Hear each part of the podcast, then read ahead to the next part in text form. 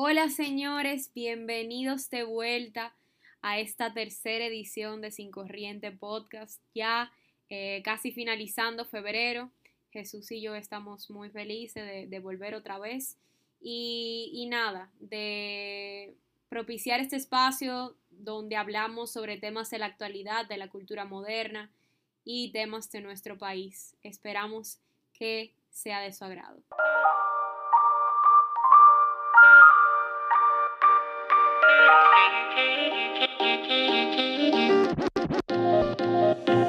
En esta ocasión vamos a hablar sobre la educación. Bienvenidos a Sin Corriente.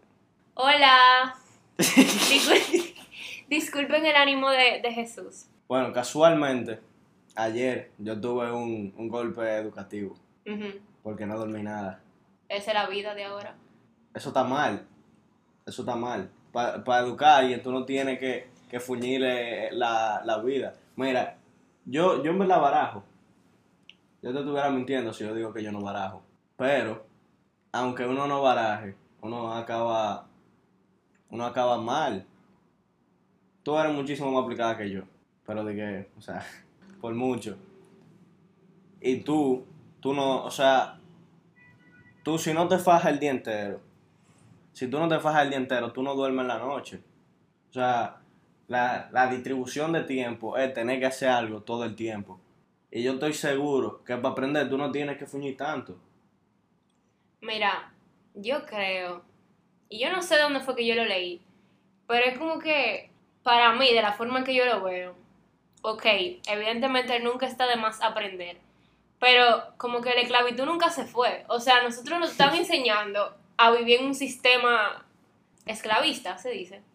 Oye, de esclavitud. Ok, a nosotros nos están enseñando a vivir en un sistema de esclavitud donde tú trabaja, trabaja, trabaja, trabaja, trabaja para comprarte lo que tú quieres y así te metes en deuda y así tienes que trabajar, trabajar, trabajar, trabajar para comprarte lo que tú quieras, para meterte en más deuda y así comienza así sigue el ciclo. Y entonces, es como que, ¿qué, tú propones más o menos? Yo no estoy proponiendo nada, yo estoy diciendo que es un sistema... Tú dices que es mejorable.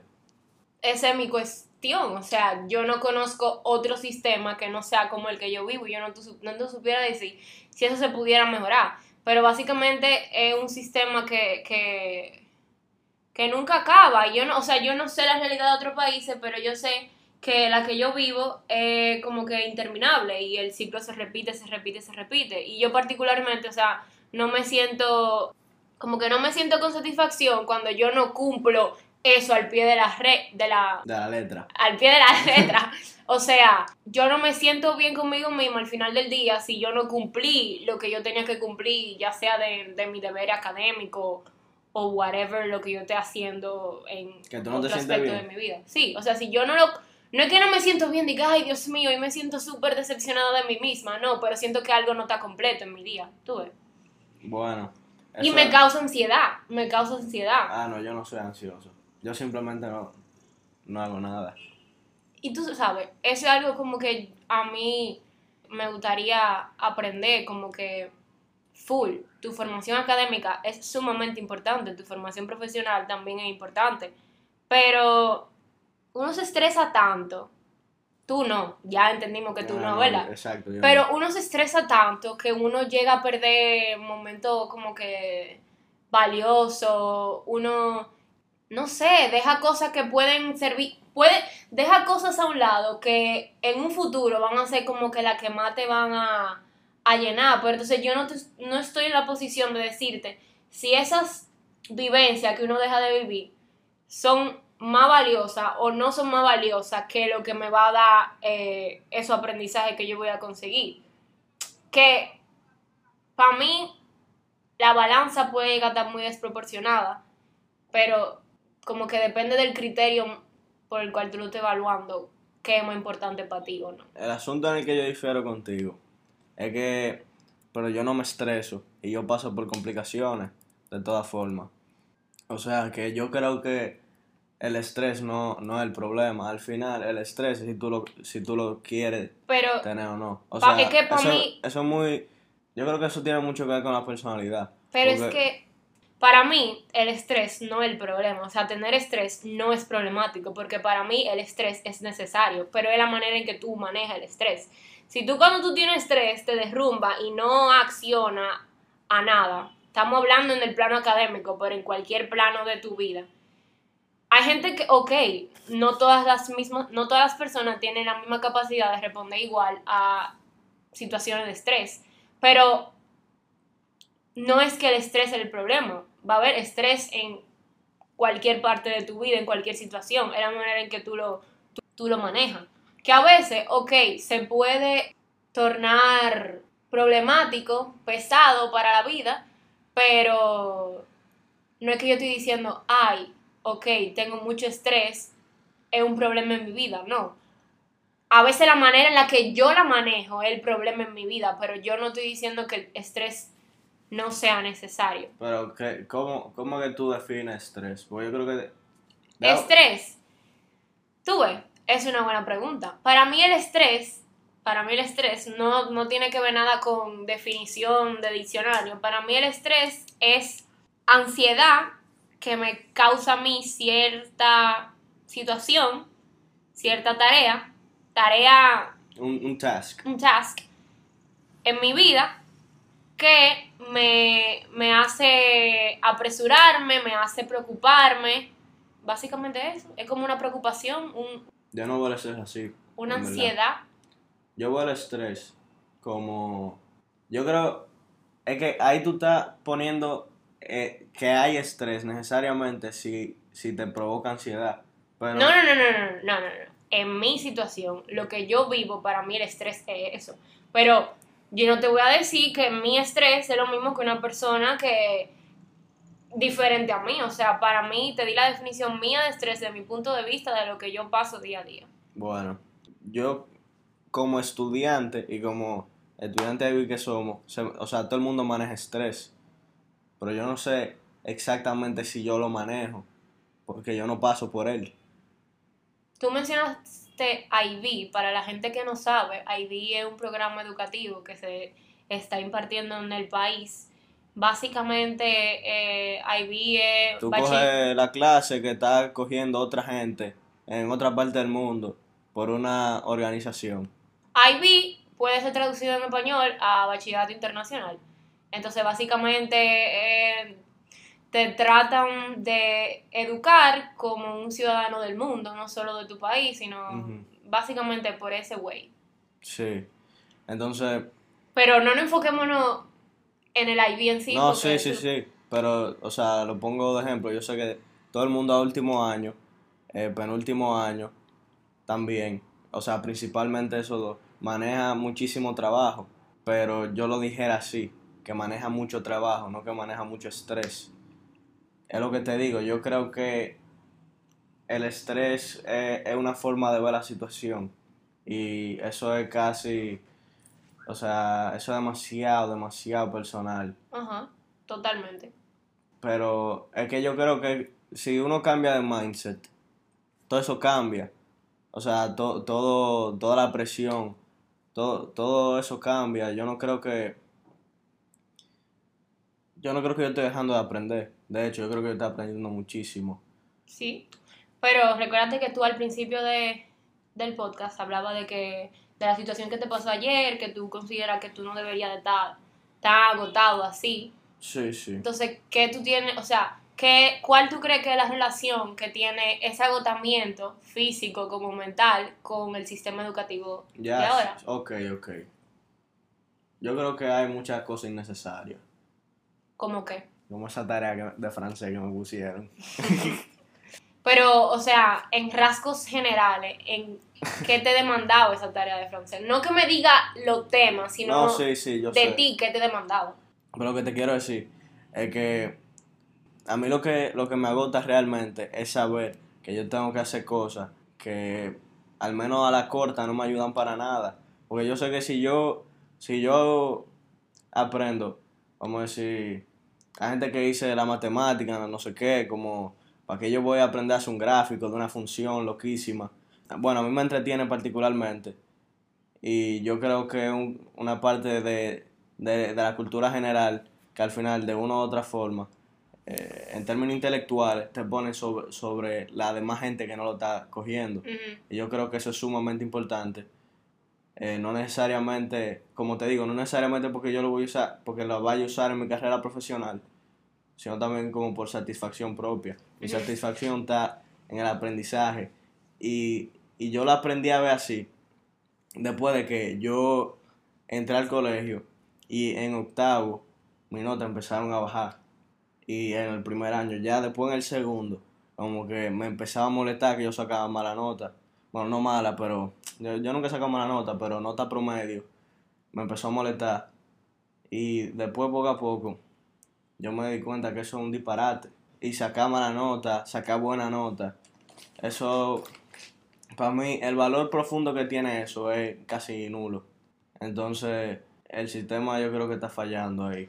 Y ahí entra entonces el deseo de, de lo que es la educación por competencia, que básicamente lo que quiere ese nuevo sistema de educación es no enseñarte, o sea, no ponerte a embotellarte un libro o a escuchar a un profesor por una hora hablando sin que a ti te entre nada por la cabeza, sino como que enseñar a la persona ya lo que es práctica y poder en un futuro desarrollar, o sea, poder desarrollar habilidades que en un futuro le permitan desarrollarse en el campo laboral y ser competitivo. Yo estoy un poco contrariado con eso, en verdad. Y tal vez la manera en que la em- lo emplean, ese sistema eh, en competencia, no sea la mejor.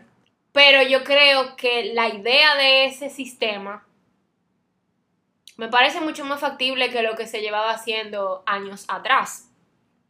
Y déjame decirte, yo creo que, aparte de lo que tú estabas diciendo, como que yo creo que estamos en un- una posición privilegiada, porque la República Dominicana ocupa un ranking malísimo mundial en educación. Sí, sí. Yo ayer estaba, obviamente, como que quería saber un poco del tema, y yo estaba investigando, y República Dominicana ocupa el lugar 146 de 148 países con baja calidad de educación.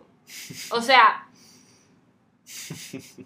es, si eso no es un récord, entonces es un promedio malísimo. Es un disparate. Eso es, y eso es lo que te digo, o sea, somos afortunados, evidentemente en el sistema al que tú y yo pertenecemos también tiene sus debilidades, pero como que en vez de hablar del problema de nosotros, las generaciones que vienen y la gente que se encarga de trabajar en eso debería de enfocarse mucho en la educación de nuestro país, porque, wow, o sea, la educación resolvería tanto problema en este país. La educación es todo. Pero tanto problema, la educación es todo. La educación está estrechamente ligada con la pobreza, con la delincuencia, con, con todo. Sí, sí. Entonces, ah, y es otra cosa, como que fue en el 2000, 2013, el movimiento este de la lucha contra un aumento en el 4% de la educación, del, del Producto Interno, del PIB, Sí. que se hizo, está, ¿verdad? Pero esa inversión no ha sido aplicada correctamente. O sea, Sí. ¿para qué tú quieres tener una, o sea, para qué tú quieres tener un aumento en el producto interno bruto si tú no has mejorado la plataforma de profesores y tú lo que estás es invirtiendo en como la estructura de los colegios, la planta física, lo que te estoy diciendo. O sea, tú necesitas mejorar el problema desde su, desde su base, que es con los profesores, actualizando a los profesores, qué debilidades se han visto ahora con la pandemia. O sea, profesores que no saben utilizar la tecnología y en pleno siglo XXI la tecnología para mí es sumamente importante. Yo te quisiera decir dos cosas sobre eso. Sí. Eh, primero, sobre la educación en competencia. Ajá. Yo sé que el sistema de puntos no es el mejor, pero es que el sistema de competencia me parece, un- me parece malo también. O sea, al final el profesor te va a decir si tú sabes o no sabes hacer tal cosa bajo una base subjetiva. Y al final eso falla muchísimo. Los puntos dan más, más objetividad. Si en un futuro se acaba cambiando la educación por competencia, o sea, se acaba cambiando a educación por competencia, yo creo que va a venir una generación de gente blandísima, pero blandísima, que no va a saber lidiar con nada. Pero en comparación con los sistemas que se manejaban antes, para mí un, un- una educación en, basada en competencia es un upgrade, es una mejora. Porque para mí te está preparando en habilidades que no es si tú te embotellaste un libro o si tú supiste, qué sé yo, retener la información que durante dos horas un profesor te dijo.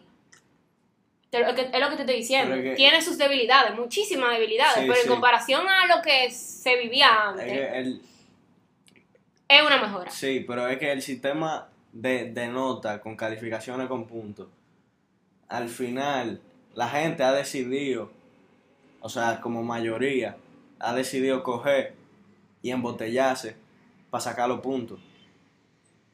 Pero si tú no lo ves así, el sistema cambia completamente. Aunque es un sistema, ya, ya me cansa repetir competencia, pero aunque es un sistema basado en competencia, que básicamente lo que están planeando es educarte eh, mediante, para que tú adquieras habilidades que te permitan desarrollar en un campo laboral, para mí no hace mucha, o sea, hace mucha falta información que nos permita desarrollar en un campo laboral mejor. Lo que es educación financiera. En mi caso, yo, o sea, Sí. si no fuera por mi familia y por lo que yo he hablado con mi papá, en, en el colegio no te dan eso, no te dan educación financiera. Nosotros, lo que te digo, tenemos una posición privilegiada que hemos tenido la oportunidad de entrar en optativa más o menos basada en nuestros intereses, Mm. yo pude estar en una optativa de derecho constitucional, tú de salud, básicamente va por nuestros intereses, pero hace falta de eso en, en la educación, que no, nos introduzcan, nos vayan paseando por lo que son las opciones que tenemos en un futuro para ser competi- competitivamente eficientes. Sí, sí, sí. Y también a nivel público tiene que pasar lo que tú dices. Pero tú sabes que hay una materia que a mí me ha dado demasiado con lo poco crédito que tiene, con la poca hora que uno coge. ¿Cuál? Pensamiento slash talk. La verdad que sí. Para mí, habla de, para que la gente sepa qué bueno, es. básicamente, eso, pensamiento, eh, teoría del conocimiento, eh, a, a rasgos generales, es como filosofía. Eh, que tú sabes lo, lo que es un buen razonamiento, como que por cosa de librito, como que tú tienes premisa y tú llegas a un buen análisis por eso, Una conclusión. eh, exacto, ve los rasgos de una religión, ve los rasgos de, eh, de cualquier línea ideológica. Y a mí eso me ayuda muchísimo eh, para pensar, principalmente el asunto de, de los razonamientos, de la falacia. Las falacias argumentativas. Sí, la falacia. Hay pila de gente, a mí, me, a mí me da muchísima risa, porque he escuchado muchísima gente, vamos a decir, en mi clase de fútbol, que dicen, y esa falacia, no tienen ni idea de lo que es una falacia. Porque lo relacionan con una Con- mentira. Con una mentira, Y eso, eso no tiene nada que ver. Diablo, yo escuché, diablo, yo escuché un tigre diciendo eso, yo me reí mucho por dentro. Pero bueno. Y, y uno se ríe, pero literalmente uno lo escucha. sí, y y Rochi, uno mismo lo Rochi, decía. Por ejemplo, Rochi diciendo- dice eso en una canción. La falacia. una falacia y la gente, y la gente dice Bárbaro Rochi y, y empieza a copiarlo. Eso, o sea, ok, la, la música como es un medio de cultura también es un medio de desculturización. Que eso es otro tema aparte. Sí, sí, sin duda.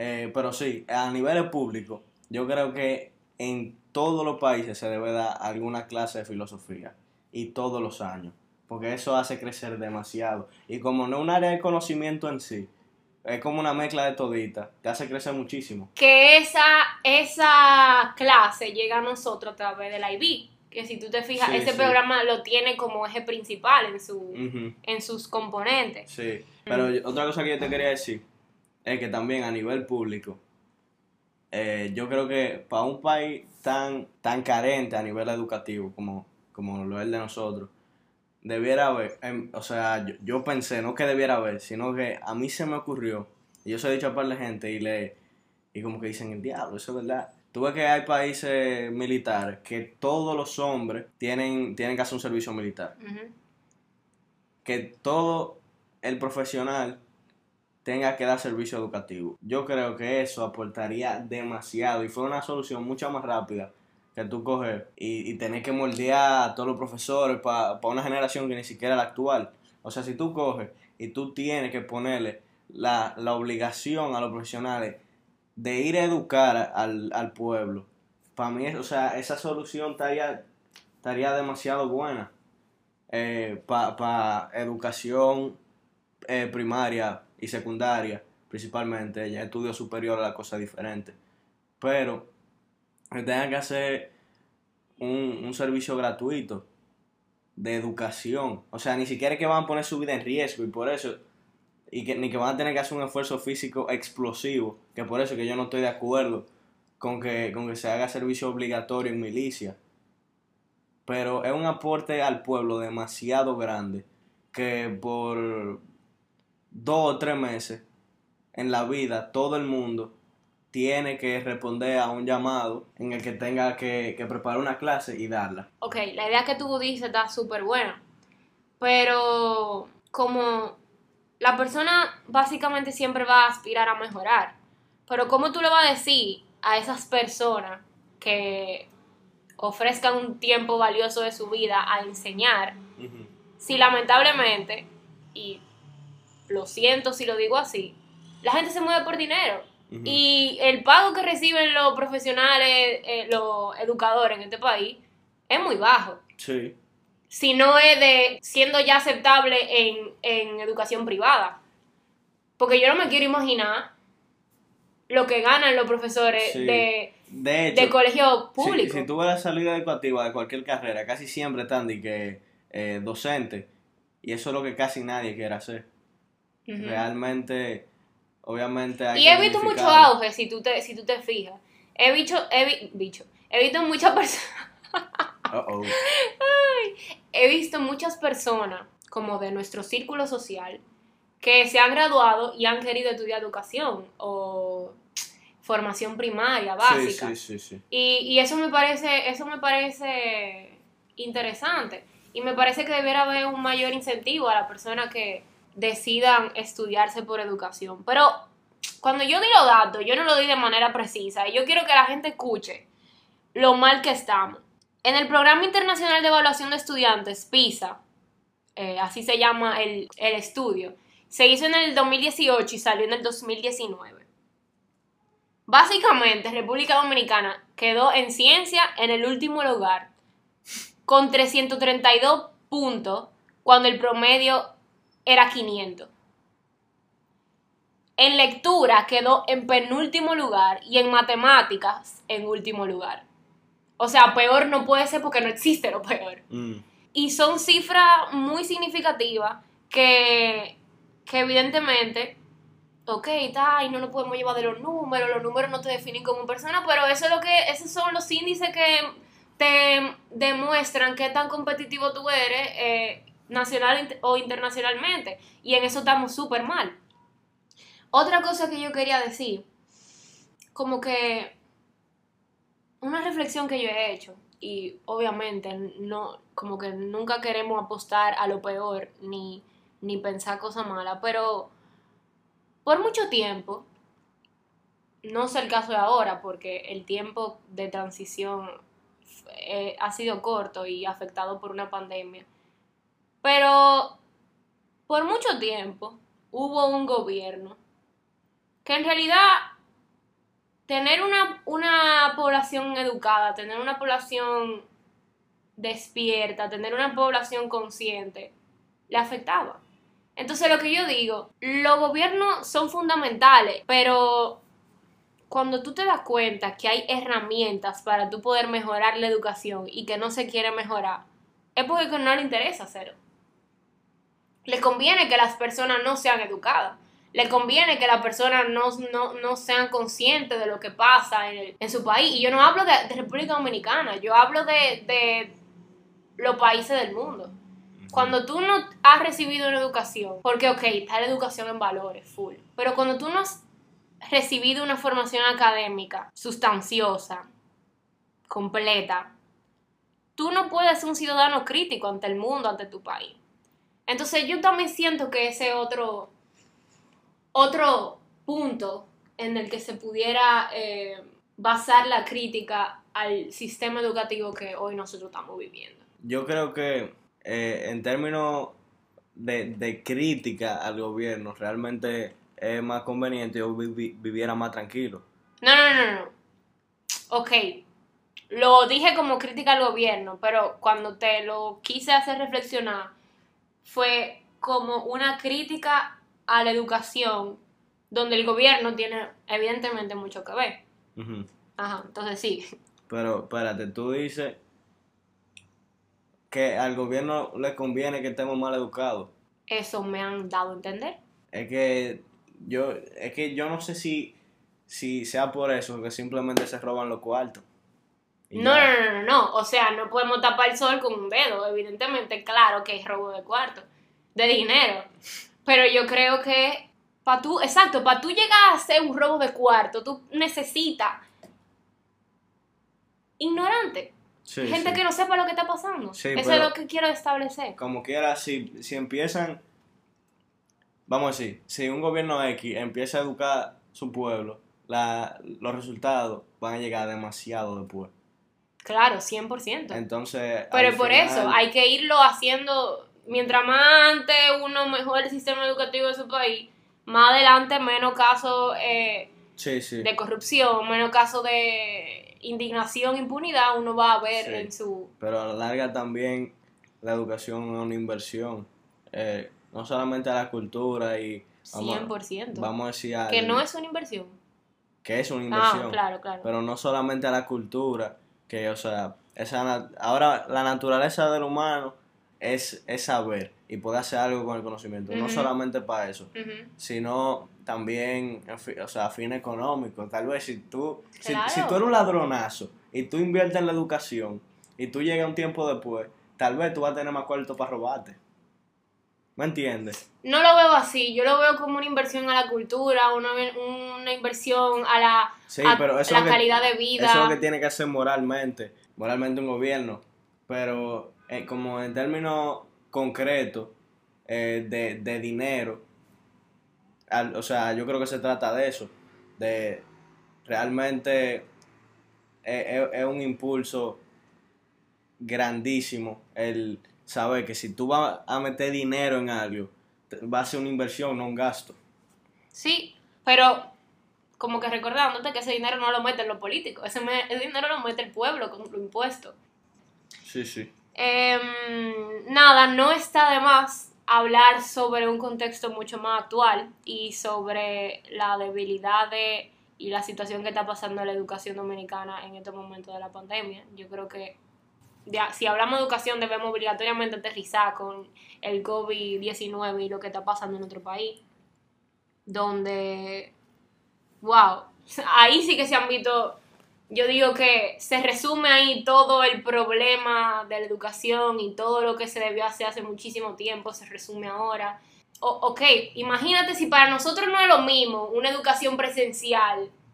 O sea, no, no, por lo menos yo, yo no me siento igual y no me gusta para nada en comparación a la presencial. Yo creo que sigue siendo buena para, no, Sí, para exacto, nosotros. para nosotros sigue siendo bueno. Pero imagínate si hay tanto, o sea, yo he hablado con gente y yo me imagino que tú también, con tus amigos, que te dicen, loco, para mí no es igual. Pero no todo yo lo entiendo también como cuando yo lo Sí. entendía presencial. Y imagínate para esos niños, donde la educación ya por sí pública es, no es la mejor, Mm. Tener que coger clase en una, imagínate en una casa donde hay cuatro niños, la mamá y el papá no están y tienen que coger clase por radio y por televisión. A una cosa que, que me han dicho, o sea, cuando no hay luz, imagínate qué hacen.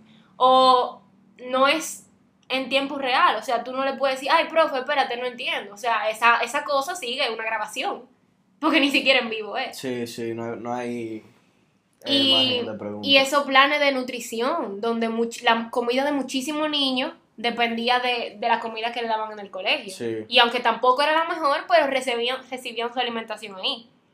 Que tengo entendido que el gobierno como que ha querido seguir dando esa comida, pero es otro tema. Sí, sí. Entonces, Pero, sí. eh, y so- sobre, so- sobre lo de la alimentación que a mí se me ocurrió. A mí Ajá. hicieron un cuento. eh, una, una señora que ayudaba en la casa, Ujú. que es verdad, ellos le dan leche allá, pero una, o sea, no sé de qué tipo. pero Espérate, ¿el cuento de quién te lo hizo? una señora que trabaja en la casa. Ah, ok, ok. En tu casa. Ajá. Ok. Y, y bueno, básicamente eh, le dieron le, le dieron su leche y se fue todo el mundo, tú sabes. Ya sé, Se fueron directo al baño. se le debilitó el estuélgamo. Y sí, después en, en el hospital no había espacio para nada. Sí. Bueno, la salud es otro, eh, Que es otro, es otro tema también muy importante y la calidad de los alimentos, pero Sí, y es importantísima, porque como tú dices, si tanta gente depende de eso, o sea, 100%. me- mete más dinero ahí.